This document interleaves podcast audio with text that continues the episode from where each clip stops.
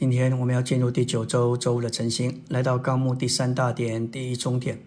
我们需要以祷告的灵接受神那活而有功效的话，使我们得以建立我们的新人，并使我们得以辨明我们的灵与魂。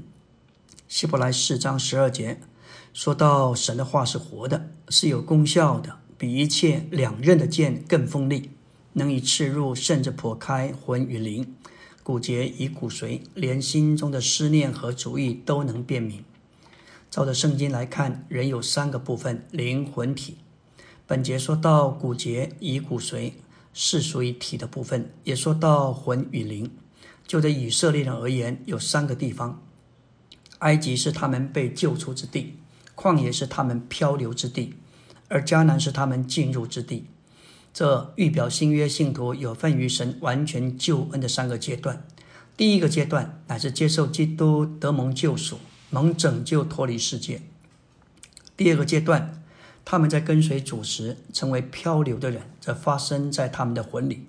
第三个阶段，也就是指着完满享受基督，这是在灵里所经历的。希伯来的信徒面对犹太宗教，他们在心思犹豫，在魂里游荡。保罗指着这件事说出，他们需要神的话像两刃的利剑，能将他们的魂与灵破开。骨节深藏在骨节，骨髓深藏在骨节里，灵也照样深藏在魂里。要使骨髓与骨节分开，骨节就必须破碎。同样的，要使灵与魂分开，魂也必须破碎。我们的灵是我们接触神的器官，而我们的心乃是我们爱神的器官。当我们的灵接触、接受、盛装并经历神，我们仍然需要我们的心先爱神。我们魂有三部分：心思、情感和意志。我们的灵也有三部分：良心、直觉和交通。神的话能辨明我们心思里的意念和意志里的主意。我们要看见仇敌的计谋，总是要使我们的灵与我们的魂掺杂在一起。掺杂是我们最大的难处。当我们越被神的光，也就是神的同在所充满，我们就越认识神，我们就越宝贵、干净过于宝贵能力。创世纪一章记载：三个来了，三个分开；灵来了，话来了，光来了，带进三个分开。第一就是光与暗的分开，第二，空气以上的水与空气以下的水分开，这是表征属天与属地的分开。第三，陆地与水的分开，这是说出生命与死亡的分开。当我们生命幼嫩，我们都分不清楚，光暗分不清，属天属地也分不清，更不要说死亡与生命。当我们越在主里长大，我们就学会如何分辨是光与暗，如何分辨属天与属地，进而生命更成熟长大，我们就需要分辨生命与死亡。希伯来四章十二节用了“辨明”这个词。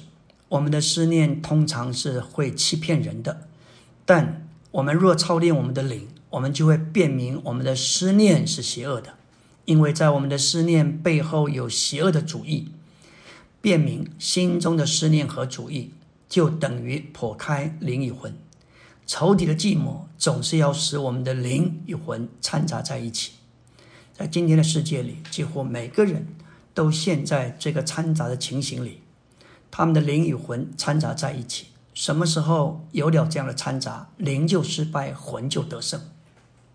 生命记二十二章。说到神不许可任何种类的掺杂，以色列人不可把两样的种子种在葡萄园里头。这预表在教会中禁止传讲不同的教训。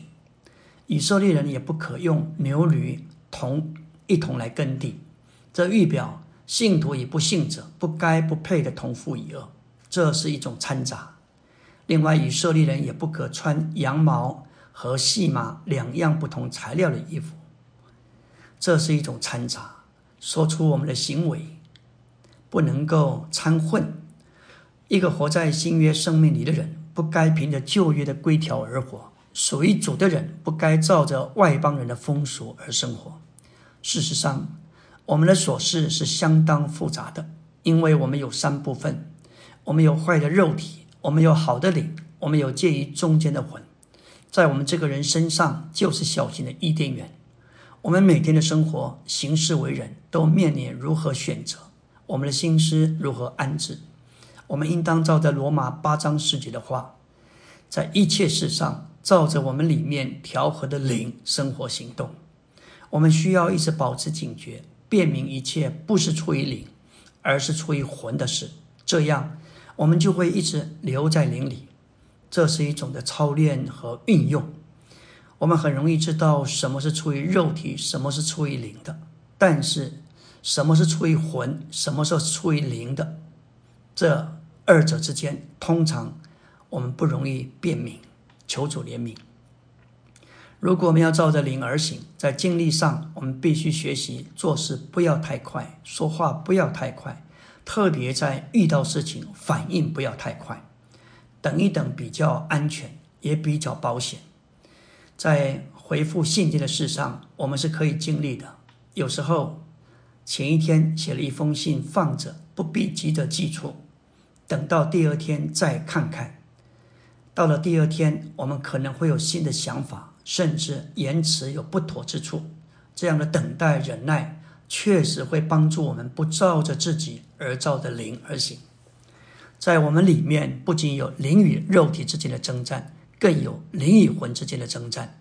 这个征战更是凶猛，因为撒旦使我们不容易辨明，所以我们必须一再的操练运用灵，将我们的灵如何眺望起来。然后我们该学习将心思置于灵。我们也当警醒，一直辨明什么是出于灵，或是出于魂。